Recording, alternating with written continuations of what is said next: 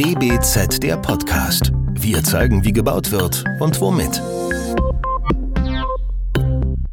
Willkommen zu unserer heutigen Folge DBZ der Podcast. Wir sind zu Gast bei Telluride Architecture in München. Das Architekturbüro, das aus dem globalen HDR-Konzern hervorgegangen ist, firmiert seit Februar 2023 eigenständig unter diesem doch etwas ungewöhnlichen Namen und kann aber auf 60 Jahre Erfahrung im Bereich innovative Bildungs-, Arbeits-, Forschungs- und Gesundheitsbauten zurückblicken. Dieses Know-how haben Sie als Heftpartner für die November-Ausgabe der DBZ zum Thema Institut- und Forschungsbauten eingebracht. Vorbei sind die Zeiten, in denen Forscherinnen und Wissenschaftler abgeschottet vor sich hin tüftelten und ja nichts nach draußen dringen sollte. Denn nicht zuletzt vor dem Hintergrund des War for Talents haben auch in diesen Gebäudetypen neue Strukturen und Formen der Zusammenarbeit Einzug gehalten. Wir waren überrascht und beeindruckt von den vielen individuellen Geschichten, die sich hinter den einzelnen Gebäuden verbergen. Wie sich die außergewöhnlichen Anforderungen dieser Bauaufgabe mit offenen, kommunikativen Raumstrukturen in Einklang bringen lassen und wie sich die unterschiedlichen Institutionen präsentieren. Ein spannendes Thema, über das wir heute mit Hubert Joranek und Joel Hahn in diesem Podcast sprechen möchten. Das DBZ-Team heute sind Michael Schuster und Katja Reich. Hallo, herzlich willkommen. Schön, dass wir bei euch sein dürfen. Hallo. Hallo. Ja, dann gehe ich noch mal zum Beginn unseres Intros. Wie kam es denn bei euch jetzt zur Loslösung aus dem Konzern und der neuen ungewöhnlichen Namensgebung? Soll ich beantworten, Hubert? Sehr gerne. Ich mache das. Wir waren von 2013 bis 2023 äh, Teil des HDR-Konzerns. HDR ist ein US-amerikanisches Unternehmen mit 10.000 Mitarbeitern und ähm, die machen alles im Bereich Planung für große Krankenhäuser, große Forschungsinstitute, aber auch Infrastrukturprojekte. 10.000 Mitarbeiter, 2,5 Milliarden Umsatz, also ein wirklich außergewöhnlich großes Unternehmen. Äh, und die haben ähm, uns hier eine Menge beigebracht in Deutschland. Wir konnten denen, glaube ich, auch ein bisschen was zeigen. Ähm, und es war aber so, dass, äh, glaube ich, die amerikanische Erwartung daran, wie viel Gewinn man in Deutschland im Planungsbereich erzielen kann, nicht ganz äh, mit, der, mit dem deutschen Markt zusammengepasst hat. Das kann man ehrlicherweise so sagen. Ähm, und das war dann eben auch die Zeit, wo man sich äh, gemeinschaftlich zusammengesetzt hat und Ideen entwickelt hat, wie kann eigentlich dieses Unternehmen weiter bestehen. Und das war eben auch der Punkt, wo wir eben gesagt haben, okay, wir sind hier ein starkes Team in Deutschland, wir können tolle Häuser machen, wir haben tolle Projekte am Laufen, wir haben tolle Bauherren. Ähm, und äh, das war dann eben die Diskussion, dass wir gesagt haben, gibt es nicht die Möglichkeit, das Unternehmen aus dem HDR-Konzern herauszulösen mit den Projekten, mit allem, was wir machen. Und ähm, das war im Oktober des letzten Jahres, dass wir diesen Prozess begonnen haben und das war dann auch ein ganz schöner Husarenritt. Von 22 bis 23 im Januar haben wir das dann offiziell gemacht gegenüber äh, den Mitarbeitern hier und äh, im März wurde das dann scharf geschaltet. Dann waren wir aus dem Konzern raus. Am 1. Februar sogar. So am schnell, so schnell also, ging es dann. Also Handel, Handelsregisterrechtlich waren wir dann am 1., am 1.3. oder sowas waren wir dann ja, tatsächlich genau. Telluride. Wie haben und die äh, Amerikaner reagiert? Kam die Initiative von euch aus? Das, es gab nicht kein, es gab keine Initiative. Es ist eine Feststellung, die sich entwickelt hat. Also es ist ja so, dass man, wir hatten einen sehr engen und sehr partnerschaftlichen Austausch mit, ähm, mit HDR, immer. Es war immer ein sehr faires Miteinander. Und ähm, man muss sich vorstellen, wir sind, wir waren die einzige nicht englischsprachige Entität innerhalb des Konzerns. Wir waren deutschsprachig, die mussten alles übersetzen, haben sie auch gern gemacht und so weiter. Aber dazu kam dann noch diese unsägliche Hawaii. Ich bin mir nicht sicher, ob das ähm, wirklich so viel Anklang gefunden hat in äh, Omaha, wo das Headquarter ist. Und ich glaube, all diese Themen haben dazu geführt, dass man irgendwann gesagt hat, ähm, für HDR ist der Input, man muss sich vorstellen, wir machen hier einen Jahresumsatz, ich sage jetzt mal zwischen 10 und 20 Millionen in Deutschland, HDR macht 2,5 Milliarden weltweit welchen Anteil wir an diesem Gesamtumsatz haben, einerseits und andererseits, ähm, welchen Aufwand HDR betreiben muss dafür. Und das war irgendwann aus einer Balance. Und in dem Sinne kamen eben diese Gespräche zustande. Das ist nicht so, dass sich das von heute auf morgen entwickelt hat, sondern das ist tatsächlich ein Prozess über eine lange Zeit. Und dann, wie gesagt, ähm, ein, ein sogenannter Management Buyout, so nennt man das. Wir wurden als Führungsteam angesprochen, ob wir das nicht gemeinsam machen wollen. Das waren, der, äh, das waren die Antje Feiter, der Rüdiger Hasis, Johannes Kresimon, der Hubert und ich. Und dann haben wir das mit denen gemacht. Und ähm, das war, wie gesagt, äh, ein ganz schöner Ritt. Aber das hat gut geklappt. Und ähm, naja. Jetzt wissen unsere Zuhörer leider immer noch nicht, woher der Name kommt. Genau, das passiert uns manchmal, weil so viel Geschichte drin steckt in diesem, in, in, in diesem Prozess. Also vielleicht merkt man auch, wie, wie, wie spannend das äh, für uns am Ende war. Äh, der Name war eigentlich äh, unser Geheimname in dem Prozess. Und ähm, die, die Diskussionspartnerin gegenüber ähm, hat das irgendwann Project Telluride genannt. Und wir haben keine Ahnung gehabt, was ist Telluride? Und ähm, wer Joel und mich kennt, weiß, wie zum Teil perfektionistisch wir an Dinge herangehen und wir haben wirklich eine Wissenschaft draus gemacht. Wir haben den Markt analysiert. Äh, also wie gibt man dem Ganzen einen Namen? Also jeder, der weiß, einen Namen zu finden, allein vielleicht, äh, wenn es für die eigenen Kinder ist oder für einen Hund oder für irgendein Projekt, das ist hochkomplex eigentlich, weil es soll einerseits die Geschichte widerspiegeln, andererseits natürlich auch eine, eine gewisse Freiheit geben, wie man es in Zukunft bespielt. Und wir kamen immer wieder zurück dann zu Telluride, weil einerseits klingt es gut und dann fangt mal recherchieren an, was ist das? Und äh, es leitet sich vom chemischen Element äh, Tellur ab. Und ähm, Telluride ist auch ein äh, Ort, äh, an dem Tellur abgebaut wurde. Und irgendwie fanden wir das wahnsinnig schön, diesen, diesen Kontext einerseits ein chemisches Element als Grundlage zu haben, weil wir sehr viel für Wissenschaft bauen. Andererseits ähm, kennt das Wort hier niemand.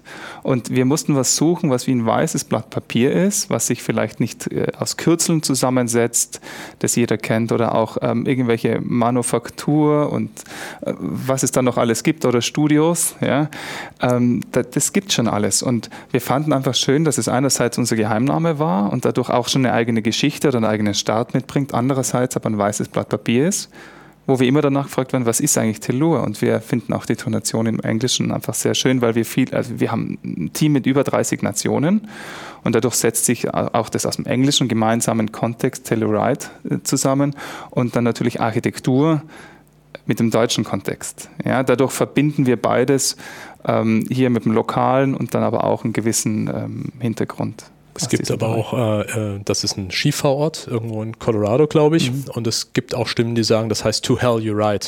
Aber äh, das sollten wir nicht für uns in Anspruch nehmen. Ja. Also die, die Erklärung, die Hubert äh, äh, abgibt, die, die finde ich besser. Sehr es, gut. Es, es, gibt natürlich schon, wie gesagt, ähm, verschiedene Erklärungen, aber das ist so und eigentlich unsere Geschichte.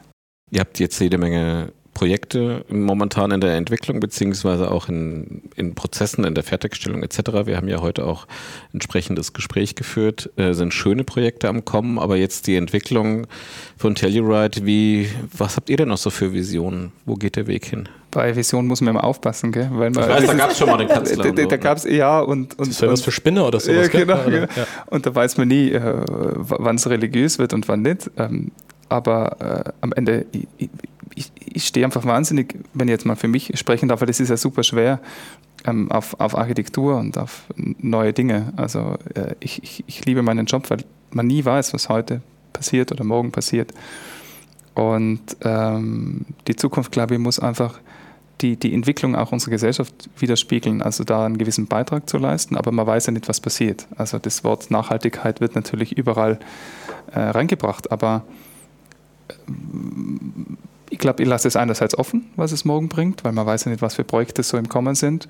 Aber ich glaube, die Weiterentwicklung von Organisationsprinzipien und, und, und, Konzepten, also das ist schon so etwas, was, was, was wir auf die Spitze treiben und weitertreiben wollen. Ja, deswegen ist es so schwer zu sagen, habe ich das richtig gesagt? Also das ist ja, ich, rein inhaltlich sehe ich es genauso, ja, dass wir die Expertise, die wir haben, natürlich ähm, ähm weiter vertiefen.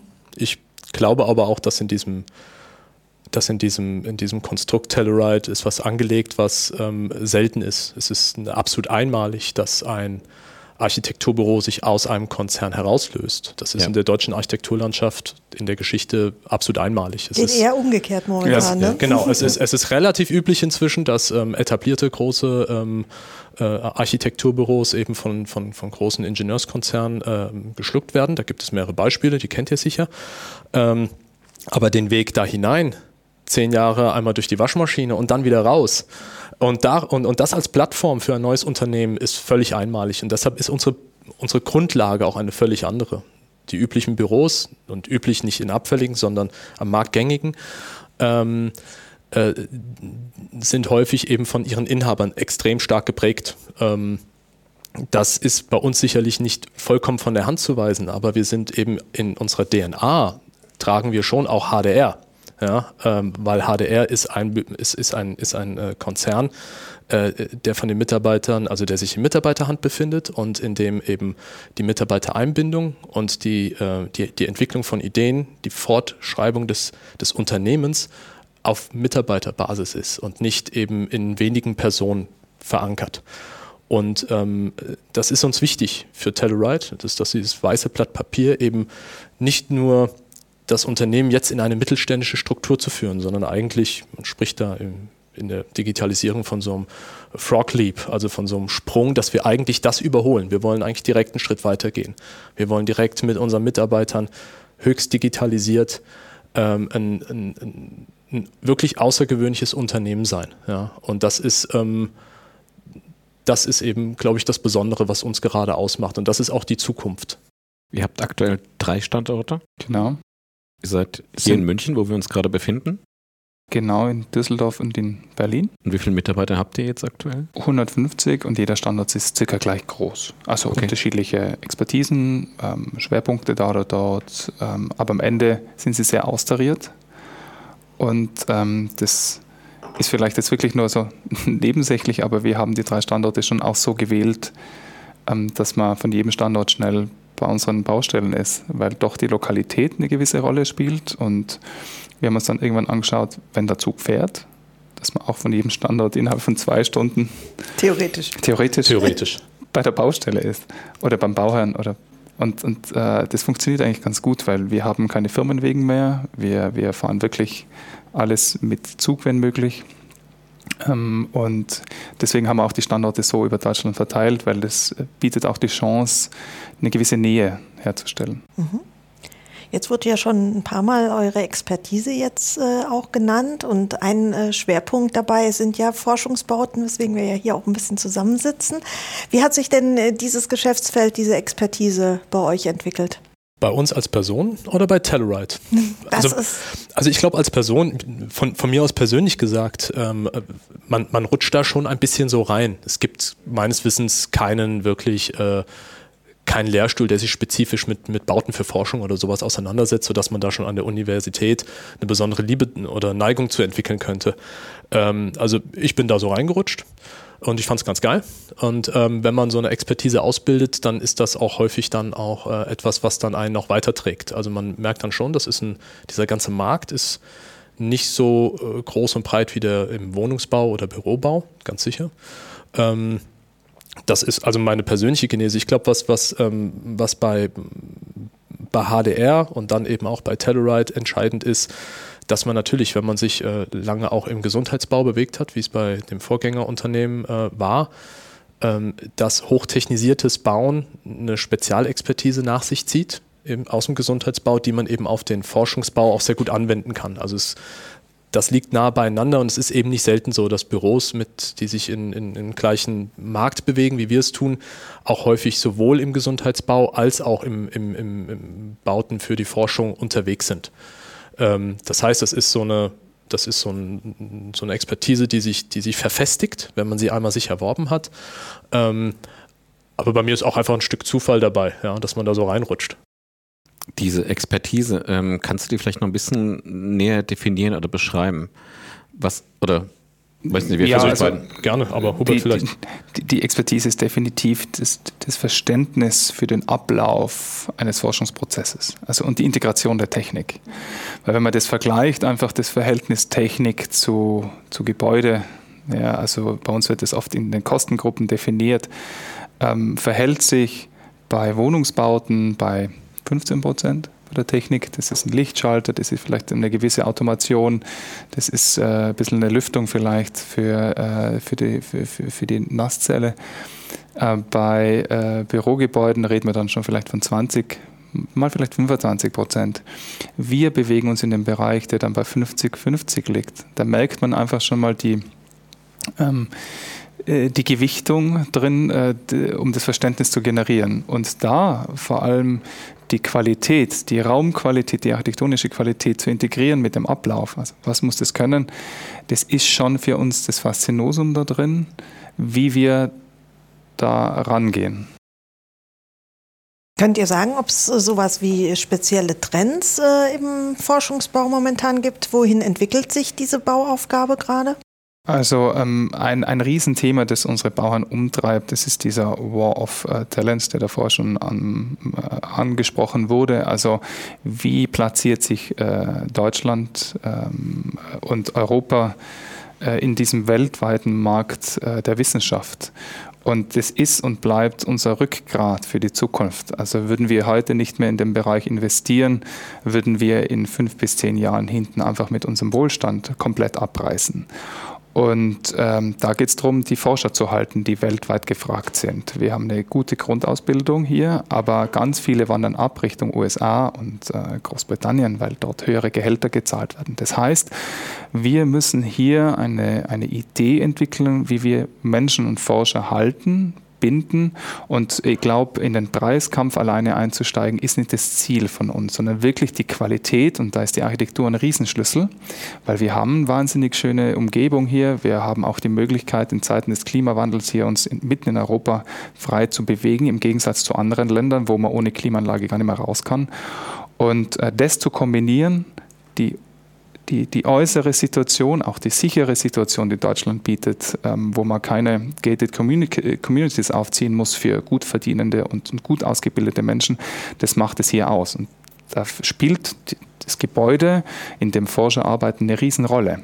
Das heißt, wir, wir arbeiten da in vielen Metaebenen mit, um in fünf oder zehn Jahren ähm, die Menschen halten zu können, die uns weiterbringen salopp gesagt, ähm, Deutschland ist in der Grundlagenausbildung Weltspitze, das kann man sagen.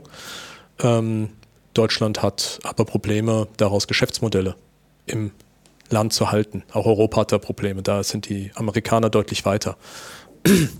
Wenn du auf den Trend ansprichst, dann ist es tatsächlich so, ähm, äh, dass wir ähm, im Moment sehr viel für öffentliche Bauherren, das ist die Grundlagenforschung, da kommt das ganze wirklich äh, das Ganze her, wo Firmen erstmal nicht bereit sind, sagen wir, ins Blaue zu investieren. Das heißt, viele Schlüsseltechnologien, die wir heute als selbstverständlich erachten, sei es MP3-Codierung, sei es, äh, seien es die Bildschirme, die in den iPhones verbaut werden, die basieren auf einer Grundlagenforschung. Das hat nicht Apple erfunden oder äh, Google. Ja. Ähm, da sind wir Weltspitze. Wir haben aber im Moment, und das ist auch, das wird unseren Job auch, glaube ich, in den nächsten Jahren prägen. Wir sind im Moment stark von öffentlichen Bauherren bestimmt, arbeiten viel für öffentliche Bauherren, aber der Markt wird enorm, also äh, erfährt jetzt gerade einen enormen Auftrieb durch private Investoren, die eben in, äh, in, in, in ähm, Startup-Strukturen äh, ähm, investieren, in Inkubatoren, äh, sodass sich äh, quasi ein, ein, ein, eine Idee an der Universität entwickle, die dann etwas größer und marktgängig mache, dann skaliere und dann wirklich selbstständig laufen kann als Unternehmen. Im Moment bewegen wir uns sehr stark in diesem ersten Bereich, universitäre Forschung, Grundlagenforschung. Die Gebäude, die uns im Moment fehlen, sind die, oder die Strukturen, zu denen gehören die Gebäude, sind die, äh, diese Ideen dann auch zu skalieren. Und das wird unsere Arbeit in den nächsten Jahren stark prägen und gerade besonders nach dem ähm, der, äh, nachdem durch Corona der, der, der Büromarkt ein bisschen eingebrochen ist, ähm, ist das auch ein Bereich, in dem privates Geld auf einmal sich hinorientiert. Insofern ist das auch eine spannende Geschichte für uns. Und, und eine Riesenchance für Deutschland. Und, und da gibt es einfach mehrere Schritte dazwischen von der Grundlagenforschung. Also über das äh, Anwenderzentrum hin, dann eben zu den Inkubatoren und so weiter. Also das sind alles unterschiedliche Konzeptmöglichkeiten, aber am Ende dieses auf, die, auf, auf, auf, auf auf das Gleis zu setzen, was ich davor herausgefunden habe. Und da sind wir bei einigen Projekten dran und äh, bauen auch schon das eine oder andere. Das heißt, ihr entwickelt die Gebäude von innen nach außen, müsst aber doch eigentlich auch erstmal die Forschung, die an diesem Standort dann stattfinden soll, auch ein Stück weit überhaupt erst verstehen, um das in der Bauaufgabe letztendlich zu lösen, oder? Wie kann man das sagen? Da, da fängt es mir gleich. Also, das ist immer total nee, nee, meine Emotion da drin, weil ich, ich stehe total drauf. Also, ich muss einfach sagen, was die Typen da reißen und entwickeln. Also, ich muss sagen, das ist wirklich mein Antrieb. Du verstehst das doch gar nicht. Das nee, doch nicht so. aber, aber, wenn da einer gegenüber sitzt, oder? Und der, der selber leuchtet. Ja, die Professoren, die Mitarbeiter, die Forscher, die wir haben, der steckt ja, total stimmt. an. Also ich habe keine Ahnung davon, aber wenn der erzählt, was da für Quanten von links nach rechts springen und irgendwelche neue Batterien, die, die ohne seltene Erden auskommen, und dann denke ich mir immer wieder, boah, das wäre so mega, wenn die das da drin wirklich zum Laufen bringen und wir so ein Mini-Teil da drin waren. Also das ist auch ein Privileg, das stimmt. Und das ist das, was mich so fasziniert. Natürlich verstehen wir nicht, was da passiert, aber so dieses Grundverständnis zu haben, dass die ein Haus brauchen, ja, ein Dach über dem Kopf äh, und uh, ohne Überhöhung, ja, also so dieses, dieses, dieses auf, auf, auf, auf ganz einfachen Dingen basierend und wir helfen denen, dass sie das entwickeln können und vielleicht entsteht irgendwann ein Nobelpreis draus und dann denke ich mir, werde da hinten eine Flasche Sekt aufmachen und mich freuen, einfach da ein Teil davon gewesen zu sein und das gibt mir den Antrieb, da drin zu arbeiten, weil das ist natürlich viel spannender oft wie andere Gebäudetypologien. Also es sind hochattraktive Projekte, es sind vor allem hochattraktive Bauherren und Nutzer, weil sie ja sehr intelligent sind. Das, ist, das hilft total. Das finde ich total gut. Ähm, aber was noch viel schöner ist, dass, ein, dass die Forscher das so einatmen, zu wissen, ich kann gewisse Dinge gut und in gewissen Dingen sind andere besser. Und deshalb hole ich mir deren Expertise rein und es ist mit denen zusammenzuarbeiten. Wir hören denen zu und sie hören uns zu. Also das, das ist das, was ähm, auch für uns als Unternehmen äh, ist dieser Forschungsbereich auch enorm wichtig, weil er junge Menschen bindet und fasziniert. Also wir sind in der Lage, dadurch tolle Architekten zu binden im Unternehmen, weil eben auch dieser Forschungsgegenstand und, und das, was dort getan wird und die Menschen, mit denen man arbeitet, einfach faszinierend ist. Und das ist, ähm, äh, wenn man auf diese Zweckdiskussion kommt, für was tue ich eigentlich das Ganze, ähm, dann ist das enorm hilfreich. Und das ist auch das, glaube ich, was uns beide treibt, ähm, dass wir ähm, mit tollen Menschen für tolle Forschungsgegenstände, für tolle Absichten ähm, bauen. Und das ist ja am Ende ist das, ist das unser Gold in Deutschland, Bildung und Innovation. Ja man muss dazu sagen, eben wir kommen ja von einer Arbeitsgesellschaft und äh, haben uns ja zu einer Sinngesellschaft oder wir sind irgendwo dazwischen entwickelt und das ist schon so eine sinnstiftende Aufgabe, auch wenn es hart ist, ja. Und jeder, der mal auf unserer Seite gearbeitet hat, weiß, okay, es nicht immer Zuckerschlecken und wir haben extrem harte Deadlines und so weiter. Man ist extrem in, kompetitiv unterwegs. Aber dieses Thema Sinn, also dass man sich dann überlegt, was da drin passieren kann, ja, eben in einem Projekt äh, arbeiten sie mit der Genschere CRISPR drin und entwickeln irgendwelche neuen Medikamente. Also auch die Verschränkung eben dann wieder mit der Medizin. Das sind so viele Layer, die so faszinieren und man jeden Tag was Neues entdeckt. Also das treibt uns schon wahnsinnig. Also so viel dazu, was, was passiert da drin. Jedes Haus ist anders. Man muss sich darauf einlassen. Es gibt nichts von der Stange. Dagegen bei Büros ist es schon zum Teil sehr rigide ähnlich, ja, also was die Tiefen angeht, weil da geht es ja darum, das immer einfach vermieten zu können und so weiter. Und das ist sehr standardisiert. Dagegen da ist nichts von der Stange. Das heißt, ihr plant eigentlich jedes Mal einen Maßanzug. Ja.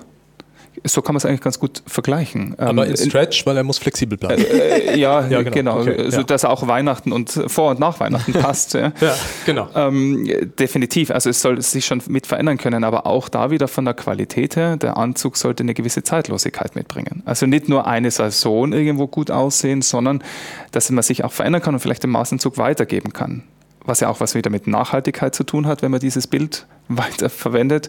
Ähm, also er wird vielleicht teurer sein als einer von einem normalen Modekonzern, aber er hält auch länger. Du hast länger was von. Genau. Und äh, wie heißt es schön, wenn man, wenn man billig kauft, kauft man zweimal und das möchte man in dem Bereich verhindern, weil die Technisierung so viel Geld ausmacht neben dem ganzen Rest. Könnt ihr vielleicht zum Abschluss sagen, was so ein bisschen vielleicht das außergewöhnlichste Projekt war oder euer Herzensprojekt, ähm, wo vielleicht eine ganz besondere Anforderung an euch gestellt wurde oder aus welchen Gründen auch immer? Also man, man muss dazu sagen, bei uns passiert oft eine Überforderung, ja, wie bei jedem Architekten, wenn man sich auf ein neues Projekt einlässt, was aber kribbelt am Ende. Ja, also dieses, dieses äh, Thema sich einlassen. Ja, deswegen kann man wahrscheinlich gar kein einziges Projekt nennen, aber wenn ich jetzt so sage, ein Projekt, das sehr viel durch die Presse gegangen ist, was einfach außergewöhnlich, aber vielleicht unser kleinstes momentan noch ist, so als Samenkorn, das irgendwann wächst. Also in, in, in Delitzsch, ja, ich, ich, kannte den Ort vorher nicht. Das ist ein, ein, ein, ein in, äh, Ostdeutschland in der Nähe von Halle, in diesem ähm, Chemiedreieck, äh, ehemaliges Bergbau- und Kohleabbaugebiet. Und da geht es ja darum, auch strukturschwache Regionen irgendwo wieder anzuhängen. Und da haben wir gemeinsam mit, äh, mit einem Wissenschaftler, äh, Professor Seeberger, der hier die treibende Kraft ist, mit Professor Schubert gemeinsam Ideen entwickelt, wie man dort vielleicht was ansiedeln kann. Also nicht nur an den etablierten Standorten in Deutschland, sondern auch, wie kann man mit Wissenschaft Arbeitsplätze fördern. Ähm, und äh, da haben wir gemeinsam ein Grundstück gefunden, das ist eine ehemalige Zuckerfabrik und haben dort einen Masterplan drüber gelegt. Und allein die Entwicklung von dem Masterplan mal komplett frei in die Gesellschaft rein, was zu entwickeln, hat mir total fasziniert. Also das ist nur ganz was Kleines gewesen, aber daraus kann ganz was Großes entstehen. Das sollten über 1000 Wissenschaftler irgendwann arbeiten. Das, das ist, und die äh, haben die Forschungsidee von einer linearen äh, Chemie, ja, weil momentan alles aus der Petrochemie kommt, äh, von Lacken über Medikamentencoatings und so weiter, das erste Mal in eine zirkuläre äh, Chemie überzugehen, also mit nachwachsenden Rohstoffe Lacke zu entwickeln. Und das hat mich so fasziniert, dass die den Antrieb haben, dort genau das hinzuziehen, um den Menschen eine Perspektive, Perspektive zu geben. Das liegt genau an der ICE-Strecke ähm, Berlin-München. Also gut angebunden, aber auch da wieder dieses Pflänzchen zu schaffen. Und wenn vielleicht in 20 Jahren dort so ein Campus steht, denkt man, okay, wir waren dabei. Was jetzt, bevor du antwortest, ganz kurz, was ich faszinierend fand, was jetzt die Person, die jetzt den Podcast hören, nicht mitbekommen ist, was ich aber eben wahrgenommen habe, war das Leuchten in den Augen bei deinen letzten Sätzen, die du gesagt hast, weil dann versteht man auch, was, was vorher erwähnt wurde mit dem Herzensprojekt, beziehungsweise mit der Herzensangelegenheit, wie er an die Sachen rangeht. Aber jetzt habe ich mich nochmal dazwischen gegrätscht. Alles gut. Ähm, das außergewöhnlichste Projekt, wenn ich so drüber nachdenke, ist tatsächlich äh, Telluride selbst das, ich, glaube, ich glaube, ich werde in meinem Leben nochmal ein Architekturbüro aus einem, aus einem amerikanischen Großkonzern rauszulösen, glaube ich, mache ich nicht nochmal. Ich will es auch nicht nochmal machen. ähm, das war sicherlich die ungewöhnlichste Erfahrung, aber es war auch, äh, was das, das Team hier zusammengeschweißt hat, auch äh, diesen, diesen Weg zu gehen. Ähm, das war absolut irre und einmalig und das ähm, wird mich sicherlich mein Leben lang prägen, ja, ähm, so, so einen Schritt gemacht zu haben. Aber auch die, die ganze Partnerschaftlichkeit, die dabei herrschte. Also auch mit so einem Großkonzern zu verhandeln, macht man ja auch nicht die ganze Zeit und man denkt, man wird da wie so eine Fliege zerdrückt. Aber ähm, wie faire Zusammenarbeit aussehen kann, das fand ich schon auch beeindruckend. Und insofern ist das ein ganz prägendes Ding. Aber es war ja eigentlich ein überschaubarer Zeitraum, in dem diese Verhandlungen, so nenne ich sie jetzt mal, stattgefunden mhm. haben. Unsere Anwälte haben gesagt, das glauben sie nicht.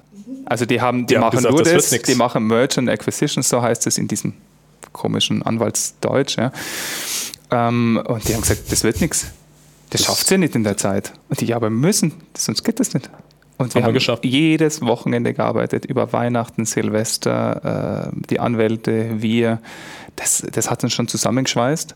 Das ist natürlich jetzt ähm, Teil eben dieser, dieser Genese, ja, die sich dann äh, zum Teil überträgt und auch so eine extrem hohe, hohe, hohe Loyalität äh, untereinander bildet. Ja, wunderbar. Dann, ja, Vielen Dank, dass wir heute bei euch sein äh, durften. Hier den kleinen Einblick in eure, ja, über euer Büro und die Expertise, die ihr hier aufbaut. Die Projekte, die wir gemeinsam mit euch äh, ausgewählt haben zum Thema Forschungsbauten, äh, könnt ihr dann in der November-Ausgabe der DWZ nachlesen. Wir sind alle schon ganz gespannt, wie das wird. Also, herzlichen Dank nochmal für das Gespräch und tschüss. Vierte. Das, vierte, das. Ciao. Ciao. Servus. Das war DBZ Podcast. Wir zeigen, wie gebaut wird und womit. Entwickelt wird der Podcast von der gesamten DBZ-Redaktion. Wenn ihr unsere Arbeit unterstützen möchtet, könnt ihr das am besten, indem ihr unser DBZ-Magazin abonniert und unserem Podcast 5 Sterne verleiht. Der DBZ-Podcast wird von unserem Tonmeister Lynn Meisenberg abgemischt. Mehr Informationen gibt es auf dbz.de.